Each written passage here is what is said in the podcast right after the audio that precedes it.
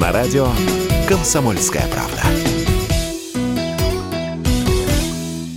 В декабре прошлого года в России действовали 460 тысяч лицензий на работу таксистам – к июню 2022 их осталось 410 тысяч, на полсотни тысяч меньше, сообщают ведомости со ссылкой на информацию от публичной автоматизированной информационной системы такси. Наибольший отток разрешений зафиксирован в Дагестане, Татарстане, а также Новосибирской и Тюменской областях. При этом таксистов в стране меньше не стало, считает руководитель Центра компетенции Международного Евразийского форума такси Станислав Швагерус. Водители из отрасли никуда не ушли, а лишь перебрались в тень, сказал эксперт в интервью Радио КП.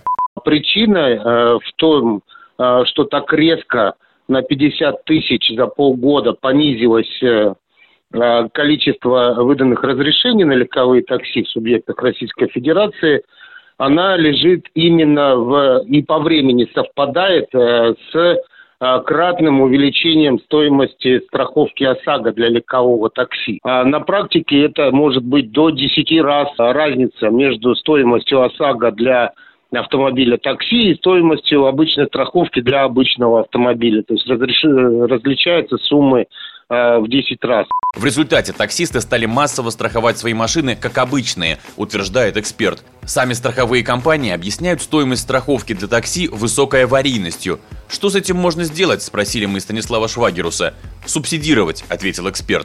А, может быть субсидирование части э, стоимости ОСАГО для легкового такси для, э, собственно говоря, владельцев легкового такси субсидирование из регионального бюджета. Это субсидирование может быть э, дифференцированным, то есть по принципу, если у тебя есть аварии, ты получаешь меньше или не получаешь ничего, а если у тебя безаварийное, то получаешь какую-то сумму в качестве субсидий на покрытие этих расходов.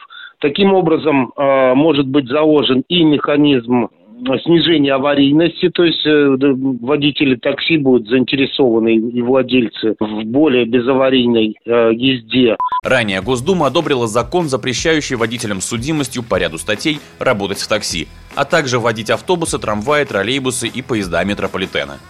Василий Кондрашов, Радио КП.